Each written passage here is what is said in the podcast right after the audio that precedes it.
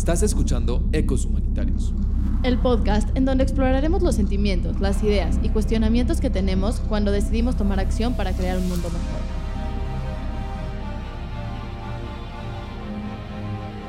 Soy David Rayek. Y yo Raquel Weintraub. Bienvenidos al podcast de Cadena. Bienvenidos, bienvenidas, bienvenidos a un capítulo más de Ecos Humanitarios. Este capítulo es un capítulo que nos entusiasma mucho hacer. Por primera vez estamos cuatro diferentes personas en un mismo capítulo. Y Nuestras escuchas ya se solas. Era para que sientan mi emoción. Y el tema que escogimos es un tema muy particular y coyuntural, ya que hoy es Día del Amor y la Amistad. ¿Qué tiene que ver el amor con el humanitarismo? ¿Cómo podemos hacer este nexo y dónde está el amor romántico, el amor fraternal? Y pues vamos a empezar a dialogar acerca de cómo el amor nos mueve y a veces nos detiene y cómo se puede relacionar esto con la acción humanitaria. Así es. Básicamente esos son los temas del capítulo de hoy. Sima, que es la persona más preparada en, este grupo de personas para este capítulo, delimitó algunas preguntas. Sí. Justamente la primera es como para empezar a calentar motores, ¿qué entendemos por amor? Que creo que desde ahí ya nos la pone bastante difícil. Así que, ¿quién quiere empezar? Maripositas en la panza. Este, si quieren, o sea, a a mí creo que se me hace muy interesante cuando analizamos las emociones desde un eh, desde una cuestión meramente anatómica. O sea, si pensamos en las emociones como químicos de nuestros cerebros, como que las despersonificamos y al final hacemos que algo tan humano se vuelva químico. Y se me hace muy, muy interesante. Y pues justamente traje un libro de Helen Fisher, que es una antropóloga, que se dio a la tarea de entender por qué amamos. Eh, este libro está escrito por ahí del principio de los 2000 y era cuando empezaban apenas las, este, podían hacer radiografías, resonancias magnéticas del cerebro, entonces empezaba a analizar en personas enamoradas qué, qué partes del cerebro se prendían. Y era este, este tipo de amor es amor meramente romántico, cabe, cabe mencionar este disclaimer, y creo que para mí me gusta, me gusta esta base. Ella opina y su estudio se basa en que el amor consta de tres partes. Una cuestión hormonal, una cuestión de apego y una cuestión de este, deseo. En la parte de deseo, pues nos estamos viendo por una parte más sexual. Este, en la parte hormonal estamos hablando de una necesidad reproductiva. Y este, en la parte de apego, que es justamente súper interesante, es lo que ya generó esta química en el cerebro que permanece por más que ya no está o si está la persona y ya se vuelve una necesidad. Entonces, para mí el amor es un componente de químicos que van a hacer que nosotros queramos a la otra persona y querer va más allá del tema romántico, sino querer un apoyo, querer este, una red de seguridad. Este, igual si nos pasamos, perdón que voy a brincar, de a Heinrich Fromm, él también lo define, él creo que define cuatro tipos de amor, el maternal, el fraternal, que es como de hermanos, este, el sexual, creo que usa otra palabra para definirlo, eh, y el amor propio. Entonces ahí tenemos como que otra visión un poquito más psicológica de lo que puede ser el amor. Pero creo que de, de entrada esta es como mi definición antropológica, biológica, psicológica. Pues, o sea, qué interesante. A mí también creo que me llama la atención la parte química y evolutiva del, del amor. Creo que se queda corta con muchas cosas y por eso traje una definición un poco contrastante.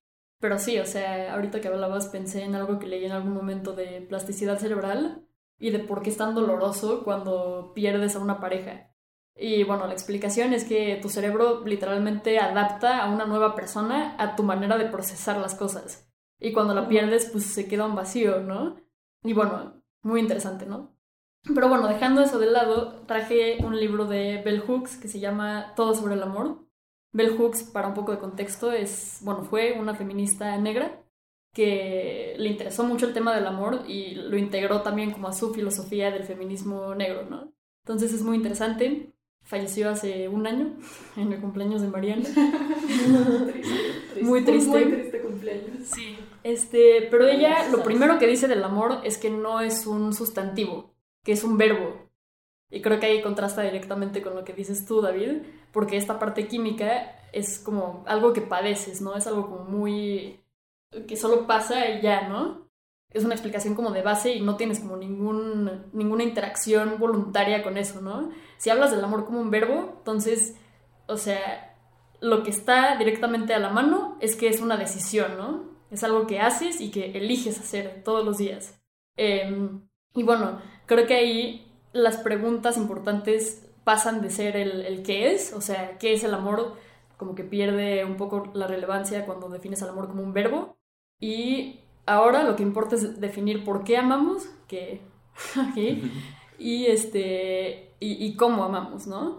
Que son preguntas pues no tan obvias, ¿no? O sea, de hecho, un amigo últimamente me ha hecho mucho esta pregunta de cómo amamos y me parece muy interesante que es algo que podemos preguntar pues, hoy en día, ¿no? Antes la respuesta era muy simple. O sea, cuando casaron a mi bisabuela con un matrimonio arreglado y ya sabía perfectamente cuántos hijos iba a tener y cómo los iba a poner a cada uno y cómo los iba a cuidar. Y, o sea, ahí ya estaba definido el cómo eh, de forma como muy tajante, muy fija. Y, y, hoy en día lo interesante es que podemos preguntar cómo queremos amar, ¿no? Y es pues liber, eh, liberador, pero también un poco vertiginoso, ¿no? Como, como que no hay nada definido. Pero, eh, para, que te voy a interrumpir tantito, pero siento sí. que para que sea liberador es cuando tenemos que deconstruir el concepto. O sea, siento que el concepto del amor se ha llevado dependiendo la época en la que vivas y cómo ha estado el desarrollo del ser humano. O sea, no es lo mismo lo que si preguntamos, y, bueno, no vamos a tener idea, ¿no? Pero cómo se llamaba todo el concepto del amor cuando eran cazadores y recolectores, ah, en la Edad Media, cómo lo llevamos hoy en día, porque pues sí cambia mucho de qué tenemos que hacer para sobrevivir y como si analizamos de lo que sabemos, cómo se llevaba todo el concepto del amor, las relaciones, la pareja, entre otras cosas, pues sí depende de qué tenga que hacer el ser humano y cómo se reactive. Y creo que, bueno, por mi experiencia personal, creo que nosotros vi vinimos en un mundo donde todo el concepto se lleva al amor romántico y donde cuando tú oyes amor es a lo primero que te lleva y siento que el proceso para que se vuelva liberador es bastante duro. Sí. O sea, no sí. es fácil porque en tu cabeza todo el tiempo está... No, de hecho sigue habiendo muchas reglas muy fijas, ¿no? Aunque sean un poco más sutiles, más invisibles, sigue estando como toda esta cosa protocolaria de cómo amar, ¿no? Y de quién tiene que invitar a salir a quién, de qué manera, sobre todo en el amor y, heterosexual, y muchas cosas ¿no? dadas Digamos. por sentadas, ¿no? Sí. O sea, como que Creo que una de las cosas muy, muy interesantes actualmente son muchas de las políticas del poliamor. No vamos a hablar del poliamor sí, en justo, este capítulo justo tal vez, pero justamente creo que la gran propuesta fresca que trae el poliamor es decir que nada está por sentado. O sea, todos los acuerdos, todos los límites, todas tus necesidades las tienes que definir persona por persona y no solo en el plano romántico, o sea, también con tus amistades, también con tu familia, también con, o sea, tienes que, sí. y no solamente es como que me siento, ah, vamos a andar, entonces, este, mis límites son estos, mis necesidades son estas y aplican el resto de nuestra relación, no, o sea, podemos sentarnos de vez en cuando y ver si siguen vigentes esos acuerdos que realizamos y bueno, o sea, no estoy aquí invitando a la gente a que tengan más de una pareja si quieren, pues ya su gusto, pero creo que aplica incluso para las personas que tienen una sola pareja, o sea, hay que empezar a ver el amor en esos términos y hay que empezar pues a preguntarnos justo, o sea, ¿qué entendemos por amor? Y además, ¿cómo nos gusta ser amables? O sea, que creo sí. que es muy diferente para cada persona. Sí. sí, y creo que regresa un poco a lo que Sina estaba diciendo sobre el amor como un verbo y como un, un discurso, algo. Es, es eh, hablar de amor es abrir una conversación.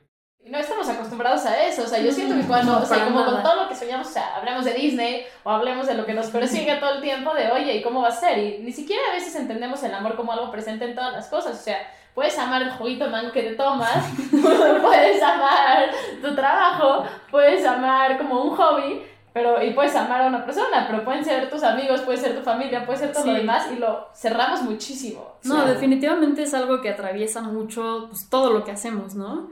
Y, o sea, me gusta que Eric Fromm distingue diferentes tipos de amor, porque creo que ahorita como que estamos en una suerte de reduccionismo conceptual, ¿no? Sí.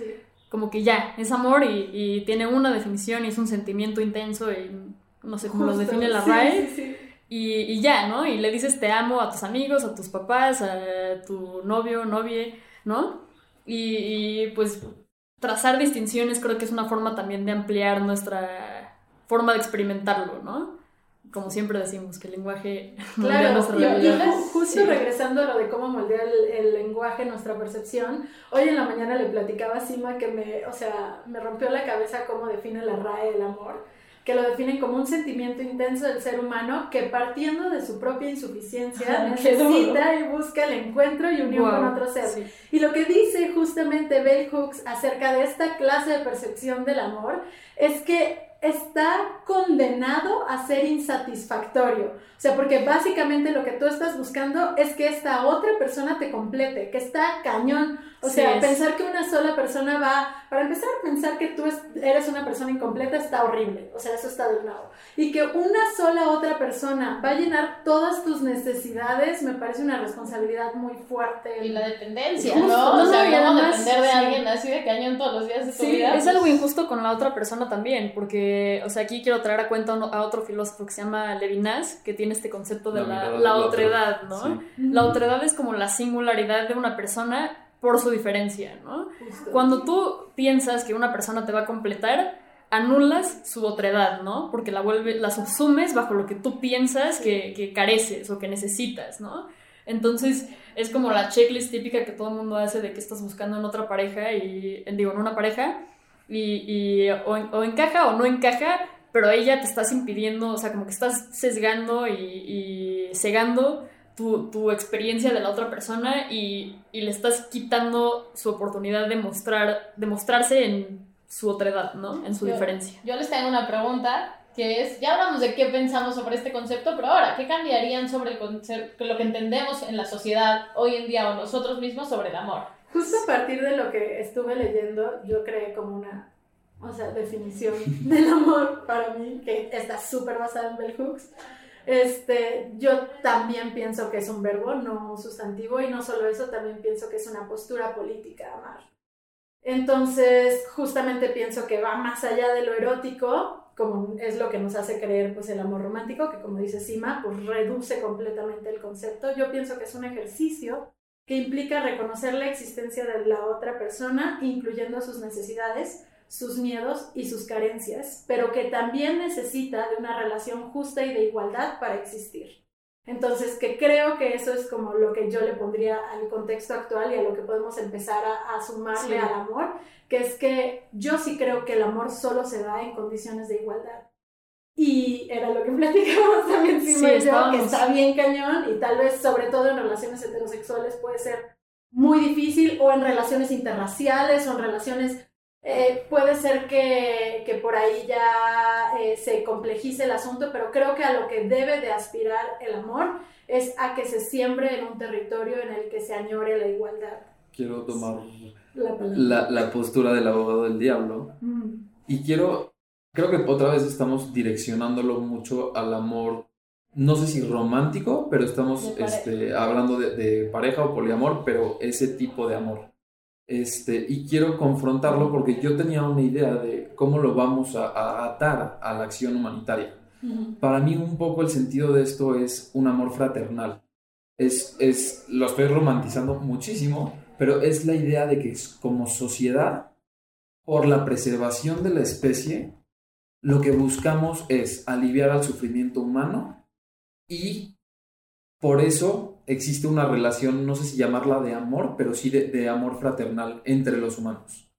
De empatía, de, de como que ese, ese apoyo.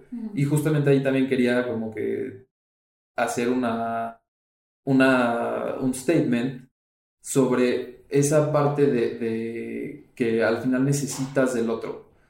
En este tema del amor fraternal, el ser humano sí necesita de otros el ser humano necesita, para, para, avanzar como sociedad, necesita esta cohesión, que no sé si ya llamaría la cohesión humana esta parte del amor, pero sí hay un, sentimiento de pertenencia, un sentimiento de comunidad, y justamente quiero leer una partecita del de, de, arte de amar de Fromm, que dice, la necesidad más profunda del hombre es, entonces, la necesidad de superar su separatidad, de abandonar la prisión de su soledad.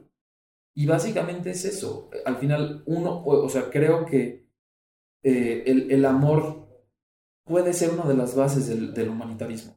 El amor, lo estoy romantizando un poco, pero sí creo que hay, hay esta parte de, de, este ideal de, Pero de crear. un amor plantear una pregunta. O sea, si, si pensamos, si hacemos caso a lo que dice Mariana y el amor solo se puede dar en condiciones de igualdad, ¿cómo sostenemos eso en la acción humanitaria? Porque pues, por más igualitario que sea el intercambio, pues siempre va a haber una simetría. Pero creo que Ahí más que en otros contextos, tipo de ¿no? amor. No, y creo que justamente Es a lo que aspiramos. Exactamente, o sea, en la Sí. asistencia también tiene que estar permeado que nuestro fin último es que existan condiciones igualitarias, que ahorita no hay, O sea, pero es el fin último de la Wow. asistencia.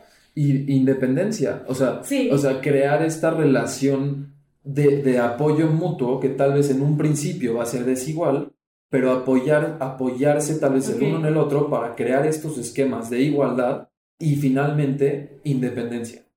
Y, y también si lo planteas de la manera correcta y avanzas hacia donde queremos ir como mundo humanitario, pues sí necesitas a las personas que estás ayudando, porque no las ves como un sujeto pasivo. Entonces tú no Claro. puedes generar esta ayuda si ellos no lo tienen. Y pues igualdad igual Sí. es tener lo mismo. O sea, obviamente si en nuestro mundo está muy difícil, entiendo hacia dónde se va tu cabeza, porque viene este intercambio de recursos materiales que está muy cañón, pero pues creo que se puede.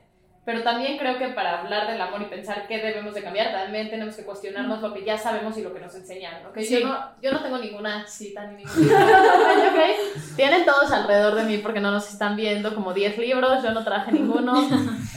Tengo como chanclas, solo estoy despeinada. Y lo único que traigo es como mi experiencia, ¿no? Solo creo que vienen, nos enseñan y te dicen como, amor es esto. Entonces te lo enseñan desde que Pero ni naces. siquiera, ¿no? O, O sea, sea, yo creo que nadie te enseña No, que yo creo no- que, o sea, o sea- lo empiezas a ver, lo interiorizas por distintos medios, ¿no? Ya sea porque en la Eh, secundaria escuchas a tus amigas hablar de No, eso, justo o porque lo ves en Disney, que o lo que sea. Pero, pero si alguien, si alguien te enseñara, o sea, yo creo que si alguien dijera, te agarrara así de chiquito como, oye, a ver, te voy a enseñar a amar, esto es amor, no sé, sería más fácil, o sea, como sociedad ya lo estaríamos planteando como un verbo, ¿no? O sea, Pero es que justo como lo dicen, creo Sí. que una de las primeras cosas que nos dicen es como, te regaño porque te amo, te pego Ah, porque sí. te amo. Eso es Sí. algo que dice mucho Bell Hooks, pero bueno, sigue. Raquel. Pero sí No, no, o sea, eso, o sea, creo que debemos, o sea, como te enseñan, o sea, a lo mejor no en clase Ajá, vamos a tener una pero conversación, pero te están exactos. enseñando por diferentes Sí. tipos y diferentes acciones Sí. y nunca se plantea como con una conversación, o sea, Ujú. nunca nada más te dices como, ah, vamos a hacer, o sea, yo me acuerdo en secundaria, prepa, empezabas a salir, entonces te decían como, no, a la tercera cita tiene que pasar esto.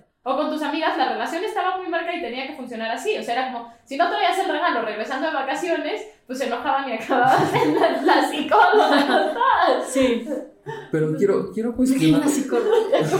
No, eso está muy interesante. O sea, de hecho, acabo de pensar en otro libro que se llama Políticas de la Amistad de Derrida, donde justo habla de todas estas cosas, ¿no? Como el regalo, el perdón. O sea, me encanta ese libro porque, porque mete la política donde no debería estar, ¿no? Bueno, donde comúnmente no pensaríamos que está. En una relación de amistad, pues piensas que solo es algo recíproco, que lo necesitas por naturaleza, por química del cerebro, lo que sea. Y Derrida dice, no, o sea, es algo político. Y sí, es interesante analizarlo de esa forma para ver qué prácticas estamos teniendo y cómo podríamos cambiarlas, ¿no? Finalmente todo lo político tiene como característica básica que puede cambiar, ¿no? Y justo creo que como para amarrar el amor con, con toda esta parte de la experiencia en la asistencia humanitaria, me gusta el concepto de la ética del amor que proponen Iris Murdoch y tú te acuerdas de la otra. Este, Simone Weil. Ah, perfecto. Pero también es de Bell Hooks, o sea, con Ajá, todo esto de que está ligado, sí, el amor es una postura política, ella dice como adoptar la ética del amor es una forma política de... de Y además es una forma revolucionaria porque va en contra de todo lo que te enseña el capitalismo y, y también este, el patriarcado, etcétera, Sí. etcétera. Pero, y justamente adentrándonos en eso, la definición que proponen, o más bien lo que proponen sobre el amor es, aquí dice, el amor al prójimo en su forma más acabada y es el amor al prójimo. Independientemente de si es romántico, fraterno, lo que sea, ¿no? En su forma más acabada significa sencillamente ser capaz de decirle qué te está pasando.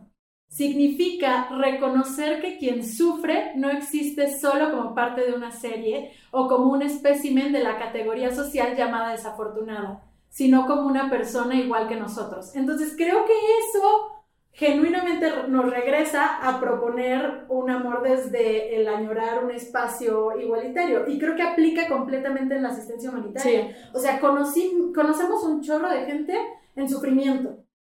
Y en otros contextos, cuando se interactúa con gente que sufre, eso es lo que genera como una división entre eh, quien puede ayudar y quien recibe la ayuda. En el mundo de la asistencia humanitaria lo que se intenta es eliminar esa brecha porque se busca ver a la otra persona como igual. Y como dice Raquel, no es nada más porque sí, es porque genuinamente necesitamos a la otra persona y es a donde está transitando, por ejemplo, lo de estos esquemas de ayuda muchísimo más local, donde la misma comunidad es la que te dice cómo necesitas ser ayudada, no que tú llegues y digas, ah, no, en mis formas y yo tengo la solución de todo.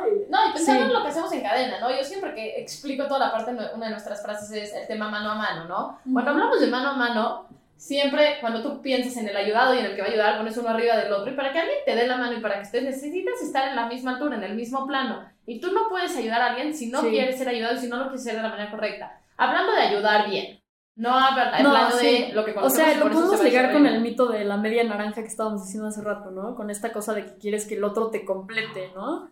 Quiero que, creo que pasa también en la asistencia humanitaria cuando ves en el otro lo que te conviene, ¿no? O sea, hay una, una idea como hegemónica de cómo es una persona que necesita ayuda y existe una tendencia general, no nada más desde ONG, sino desde personas, desde que estás en la calle y se te acerca alguien a pedir limosna y, y como que quieres ver esa idea, ¿no? Esa idea hegemónica en esa persona para como extenderle la mano, ¿no?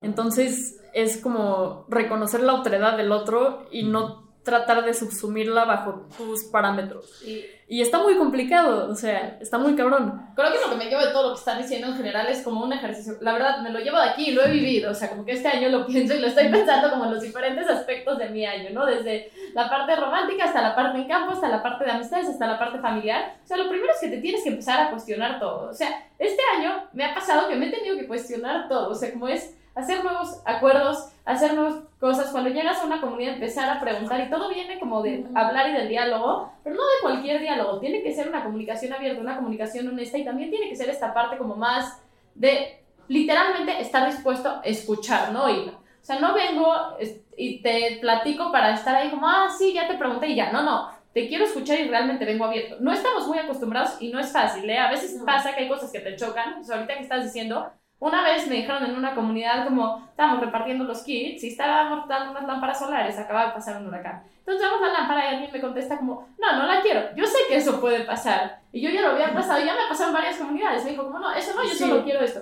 Claro que tiene todo el derecho a decirme que no lo quiere. Como, sí, claro. ¿Qué chocó en mí en ese momento? Es como, ¿cómo no lo quiere? Obvio le dije, no te preocupes, puedes decirme que no lo quieres y prefiero que me digan que no lo quieren porque lo van a tirar. Claro. Pero le dije eso, o sea, afuera de mí yo contesté eso, pero adentro de mí el concepto sí chocó y sí es como, porque es, sí, es como, como si le das limosna a alguien y te dice como, ¿qué? Nada más me vas a dar cinco pesos. O sea, como que, a ver, te estoy dando algo y aparte pues me estás exigiendo. existe la frase, ¿no? O sea, limosnero y, con garrote. Sí. Y justamente creo que sí está permeada, ¿no? En el mundo de la asistencia humanitaria. Sí creemos que la gente solo debe de recibir las cosas porque sí. Y tiene que cambiar, no, sí. Y creo que, o sea, voy a regresar al tema de amar como un verbo y la parte de acción humanitaria, no asistencia acción, viéndolo como una acción y como algo que engloba las dos partes y no solo el yo te voy a asistir, sino entre los dos vamos a construir el cómo vamos a estar saliendo adelante y creando un mundo más igualitario. Me encantó porque eso me, hizo, me dijo mi psicóloga cuando en la primera sesión me dijo como aquí yo no te voy a ayudar, aquí vamos a construir. es lo que se busca. Y, o sea, pero para construir tienes que construir. O sea, sí creo que al final todos tenemos estas ideas de las que hemos estado hablando y pues te va pasando, ¿no? O sea, pero tienes que estar dispuesto a quitarte como estos conceptos porque si no está muy cañón y no está fácil. O sea, creo que hasta es doloroso. O sea, mínimo en la parte de amor romántico, irte construyendo el concepto que te dieron. Está durísimo y, sí, es muy difícil. Sí afecta hasta las relaciones. Platicábamos con Sima acerca de esto, ¿no? O sea, como de cuando te relacionas con una nueva persona, este, es muy choqueante cuando es una persona que sí quiere estar viendo como los acuerdos y los límites y tus necesidades, y etcétera, etcétera, porque no estás acostumbrada a, crecer con, una, o sea, con una persona que se relacione de esa forma, justamente porque nos vendieron esta idea, como bien decía Sima, de que hablar explícitamente sobre el amor y nuestras necesidades, pareciera que mata el misticismo del amor. Sí. O sea, y eso es durísimo, ¿no? Porque entonces no comunicas. Ajá. Tienes que adivinar, o sea, Sí. acuérdense que la siguiente vez que estén en una relación tienen que adivinar lo que el otro piensa. Sí, si no te- lo que lo tengo que pedir, no lo lo quiero. Exacto. Justo esto, eso, eso, ¿no? O sea, si te lo Sí. tengo que pedir, no lo quiero. Eso totalmente asesinaría el mundo de la asistencia humanitaria, ¿no? O sea, No, ¿y qué? Irías por la vida dando lo que tú crees que el otro Exactamente, es Pero ¿no? una- Sí, pues, así así estamos en el amor, ¿no? Vas y es como, bueno, te doy todo esto. Yo te voy a dar todo lo que tengo. Bueno, y si no lo quiero, ¿qué? Justo estamos ahí amando como quisiéramos tal vez ser amares Sí. y tal vez no es lo que la otra persona quiere de, de Sí, nosotros. le das, le llevas Y, y sí es un shock, ¿no? Como que Y lo vas viviendo con sí. diferentes detalles en las relaciones como de pareja y también con la amistad, ¿no? Claro. O sea, te vas dando cuenta que para ti hay cosas que son importantes, que para el otro no tanto, y pues que tienes que comunicarlo, porque si no, pues no. Sí, le lleva chocolates y es intolerante a la lactosa. Ah. Ahí vas y le metes el chocolate a la boca y le que felicidades. a tu pareja. Sí. Y quiero, o sea, antes de cerrar, quiero darle la vuelta a- al chisme, este, que es algo que nos gusta. Pero también siento, y es algo que igual dice Helen Fisher, que una, una parte de- de- del amor y de la relación, eh, ya sea en pareja o en, o en amigos, se construye a, a partir de vulnerabilidad, cuando estás en una situación Sí. vulnerable o cuando estás en una situación de carencia. Y creo que nosotros hemos estado en contacto con realidades humanas en el campo que nos sensibilizan y también nos pueden hacer como que cambiar la visión que tenemos de nuestros propios compañeros, ¿no? Sí, O sea, y es, es mi pregunta, o sea, creo que se pueden construir relaciones a partir de esta vulnerabilidad. O sea, llevamos a esto, ¿no? A si hay amor en el mundo humanitario. Claro que hay amor. Hablemos del amor romántico, de las amistades. Claro que hay amor romántico, amistades en el mundo humanitario. O sea, lo no, estamos. y también amor a lo que hacemos, ¿no? Como que es algo Sí. que atraviesa mucho el, el- la labor, y todas las labores, no nada más esta, pero, Pero creo que hay una particularidad aquí, sí. Y, y esto te lleva a muchas cosas, o sea, les digo, este año me ha tocado cuestionarme como toda la parte, o sea, primero hacer relaciones más fuertes. Sí. ¿Por qué? Porque las guerras, los huracanes y los sismos son, son- sí. son- no, y son literales, ¿no? Es como pasamos una guerra y fue como, ay, no. Porque te muestran tu vulnerabilidad. Sí. Porque de esto que estaba diciendo David, ahorita me acordé de Judith Butler. Perdón, Sí. traigo aquí toda la biblioteca. Está bien, está Este, que habla de la vulner- vulnerabilidad como punto de partida para hacer política. O sea, no, no para el amor, habla para hacer sí, política. Los ¿no? encuadres y las Y vidas ella que habla mucho del, del duelo, ¿no? O sea, ella cuando cita a Hegel en este libro de Vidas Precarias, creo que Sí. se llama, dice como, a ver, todos hemos amado y hemos perdido a alguien. Sí. A todos nos ha pasado. Y Claro. eso como que revela, o sea, esa, el duelo, esa experiencia, revela que todos estamos en el mismo nivel de vulnerabilidad. Claro, hay vulnerabilidades como materiales distintas que otras, pero en nuestra base como ontológica, perdón por la palabra, no sé cuál otra usar, todos somos vulnerables, ¿no? Sí. Y, y como que nuestra composición política social de hoy en día parte de que no somos vulnerables, ¿no? Parte de que somos individuos independientes, autónomos, transparentes para nosotros mismos y que salimos así por la vida a ganarnos, ganarnos las cada quien, ¿no? Este, ella dice como no, o sea, tenemos que cambiar eso, es, es una obligación. Sí, y creo que, o sea, si pueden o les interesa escuchar un poco más acerca de la parte eh, neurológica y psicológica de la ayuda, pueden buscar nuestro primer capítulo que hicimos Ajá. con Saskia y con Raúl Miliani, que básicamente habla de esto y habla de, de, o sea, llega a la conclusión de que nosotros ayudamos desde una parte empática, Claro. desde las espe- eh, neuronas espejo, que pues vemos el sufrimiento y también hasta cierto punto nosotros lo relacionamos con, Sí, lo identificamos ¿Algo? en nuestras propias vidas. exacto, hasta la preservación de la especie y cómo necesitamos fortalecer estos vínculos a través de ayuda. Sí. Pero pues lo siento mucho si no, si no quisieron chismear conmigo aquí las compañeras acerca de sus diferentes relaciones en el mundo humanitario. No, o sea, creo que, o sea, yo, yo les doy chisme, o sea, no, no, creo que pasa, ¿no? Estás en, estás en situaciones duras, o sea, al final estás en situaciones súper duras y por eso, digo, en la oficina nos llevamos tan bien y si ustedes entran en esta oficina, no es una relación que encuentras en ningún No. otro lado que trabajes, pero es porque pasamos tanto tiempo aquí y no solo es el tiempo, sino es como las ideas en común, o sea, lo que decía Sima, amamos lo que hacemos y, la, Sí. y tenemos una causa que perseguimos porque que es mucho más grande que nosotros, entonces entre el tiempo, entre que conectamos con ideas, que luego también todo lo que vivimos acá yo a veces digo que es un búnker, porque a veces sales al mundo real y dices como, ah, sí es cierto, aquí no están hablando de eso. Entonces, eso te genera como vínculos súper, súper fuertes. Y pues hablando del tiempo en campo, desde cosas muy simples como, pues, eres todo, ¿no? O sea, a veces te toca no bañarte en cinco días y ya te olieron feo, o sea, ya te olieron feo y así vas a ver, entonces te conocen en todos los aspectos, desde que llegas bonito al aeropuerto o al camión bien vestido, bañado y ya los cinco días que hueles feo, hasta que vives cosas fuertes, cosas que te pegan, cosas donde tienes que como reaccionar quién es tu ser y compartirlo, porque eres vulnerable. Y otra cosa creo que es, a mí se me hace muy mágica y sí he vivido como en mis intervenciones humanitarias, es que estamos acostumbrados a salir al mundo y a que en el mundo tienes una máscara. Quieras o no, estás aparentando algo. Y aquí llegamos a un ambiente donde yo siento que todos podemos ser lo que somos y todo se acepta y entonces, no sé, lo vuelve muy chido y pues y este contexto como de desastres y de atender también como que uno te recuerda tu vulnerabilidad todo el tiempo, como que te la deja muy al descubierto, aunque no seas tú el que esté viviendo esas cosas, a veces sí, ¿no? Ya nos tocó un temblor aquí en la oficina una vez, este, pero sí, como que te deja al descubierto esa parte y esa necesidad de, del otro, ¿no? Y la otra es que somos como muy conscientes de la impermanencia, ¿no? Como de la temporalidad de las cosas. Siento que una mala concepción que tenemos del amor es que tiene que durar para siempre, ¿no?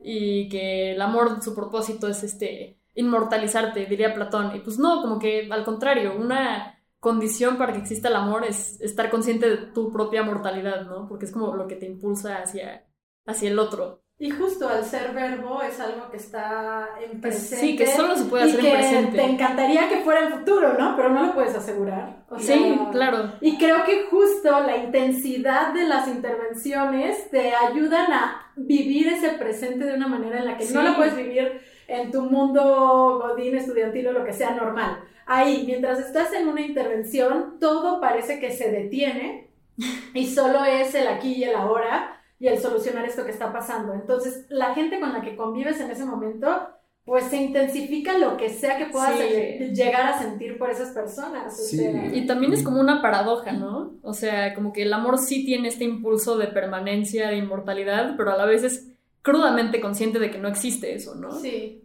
Pero siento que también, este, la, la o sea, cómo se intensifican esos, esos sentimientos y todo lo tienes a flor de piel, que una mirada que ah, tus ojos se, se, conecten, o sea, estás, estás pasando cajas y llevas todo el día haciendo algo y que alguien te, te, te ponga la mano en la espalda y diga, oye, ya descansaste, ya tomaste agua. Que te volteen a ver en un momento después de una crisis o algo así y te encuentres en sus ojos y sea de. ¿A quién te encontraste? ¿A quién Raquel? ¿Con quién cruzaste sí. No, con Raquel sí, me pasó. Sí, me pasó. Me lo llevé. Nunca más me quiero volver a llevar a la intervención. Me lo llevé en una intervención que fue muy dura para mí. Cada vez que me veía yo quería llorar. Ay, chale. Yo era como si ya no me vea. Es a lo que voy. O sea, es, es, son esos sentimientos. Y justo, o sea, aparte estamos hablando de el, el, el amor como un motor para la acción humanitaria y las ganas de trascender, pero también, o sea, de, de, que la especie trascienda gracias a esta cohesión. Y por el otro lado, el amor no es eterno.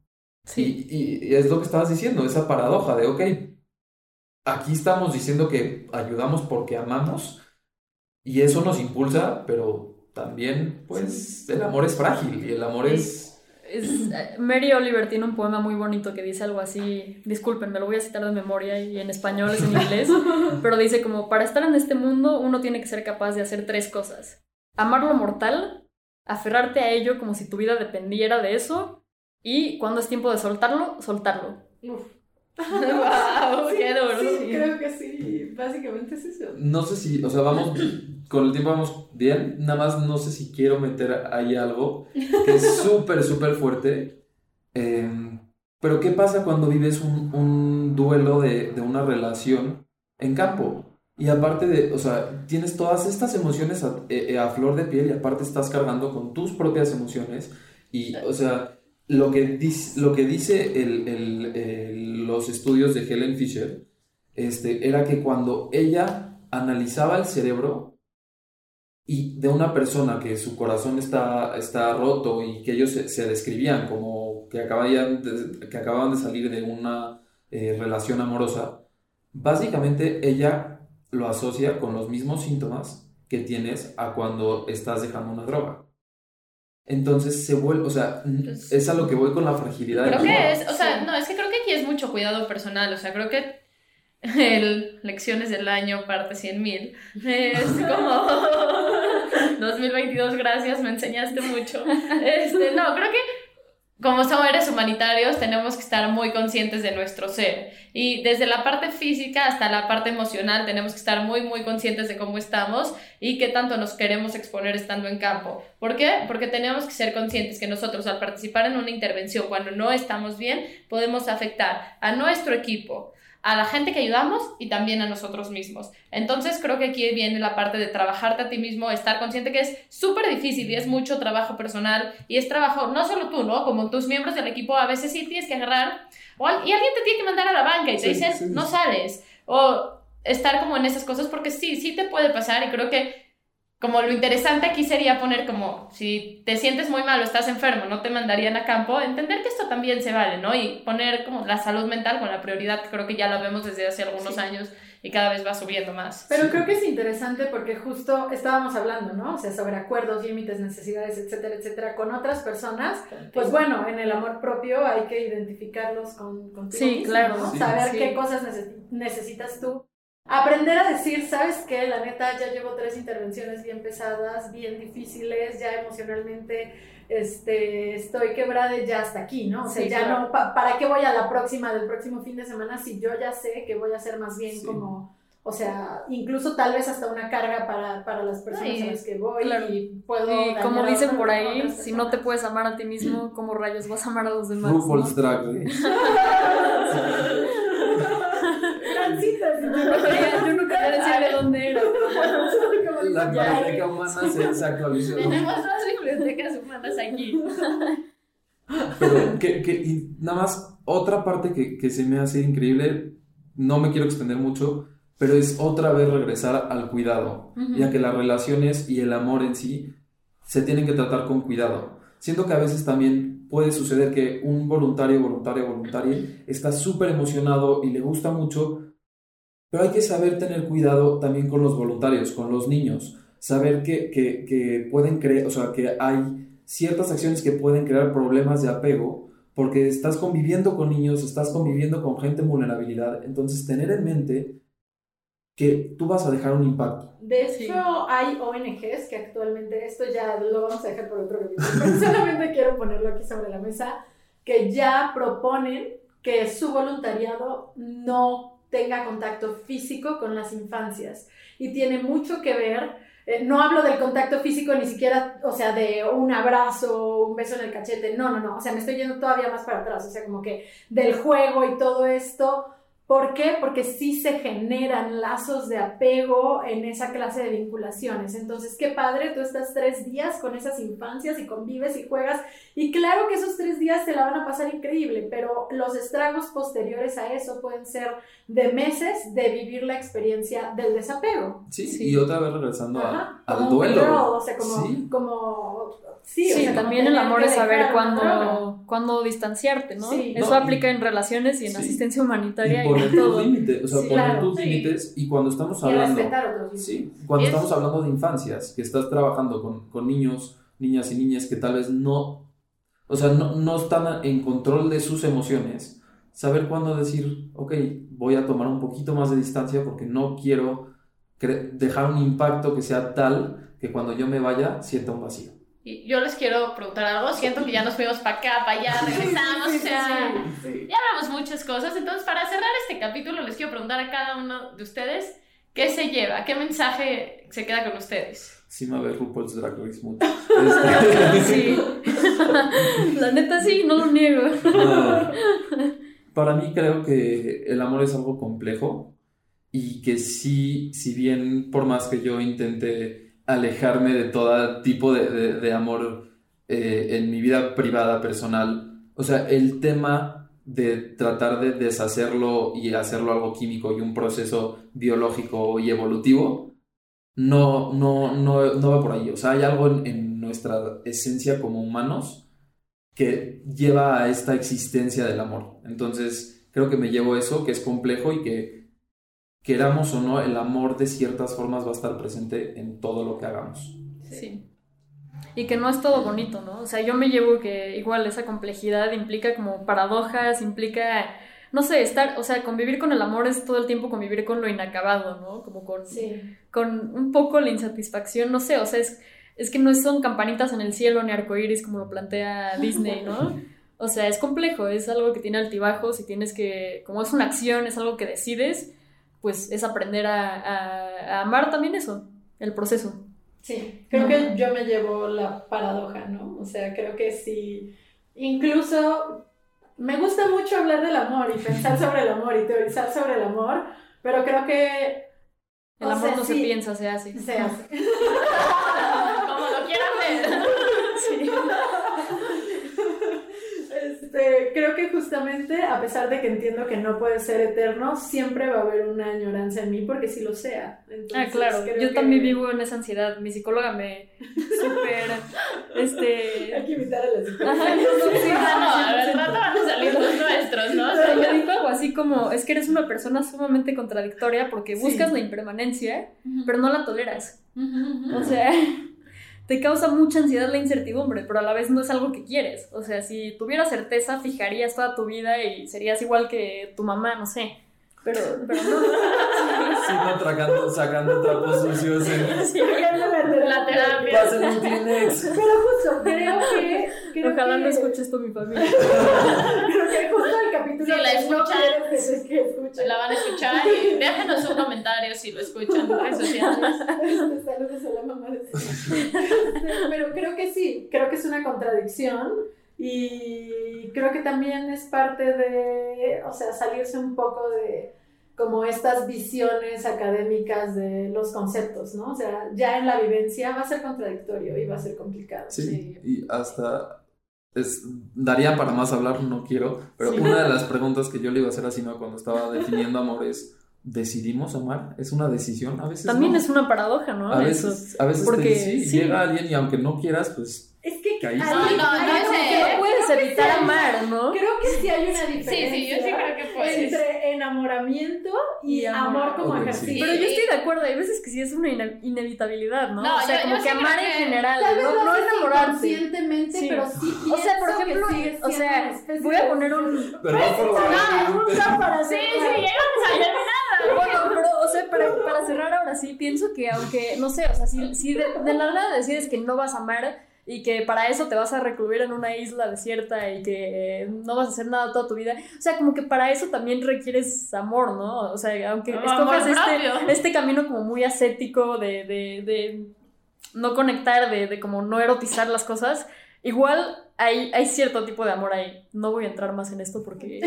Y pues bueno, Sí. para cerrar, ¿qué me llevo yo de este capítulo? No hay, sí, No todavía, más preguntas. todavía nos quedó toda la parte de género del amor, pero... Ah, sí. Otro día. Haremos una cápsula. les Sí. invitamos. Sí, sí, no, no vamos a acabar nunca. Pero, pues bueno, yo, ¿qué me llevo de esto? Lo primero es cuestionarme, ¿no? O sea, ¿qué es el amor y qué significa para mí en todos los aspectos? Y pues también esta parte de construirlo según lo que yo quiero.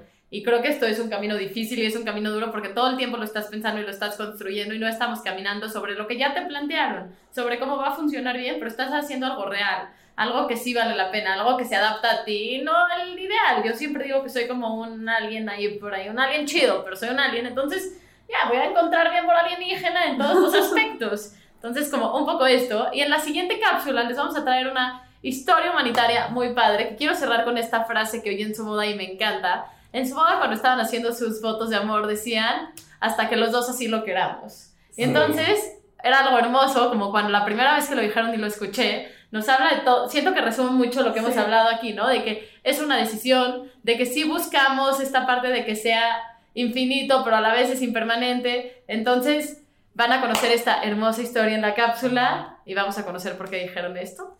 Muchas gracias a todos por escucharnos y espero que le- les haya gustado mucho nuestro capítulo. Y qué emoción, más capítulos de Les Cuatro. Esto fue un capítulo más de Ecos Humanitarios. Nos puedes encontrar en Instagram como arroba ecoshumanitarios. Si quieres más información, entra a www.ecoshumanitarios.com. Soy Raquel Weintraub. Y yo soy David Rodríguez.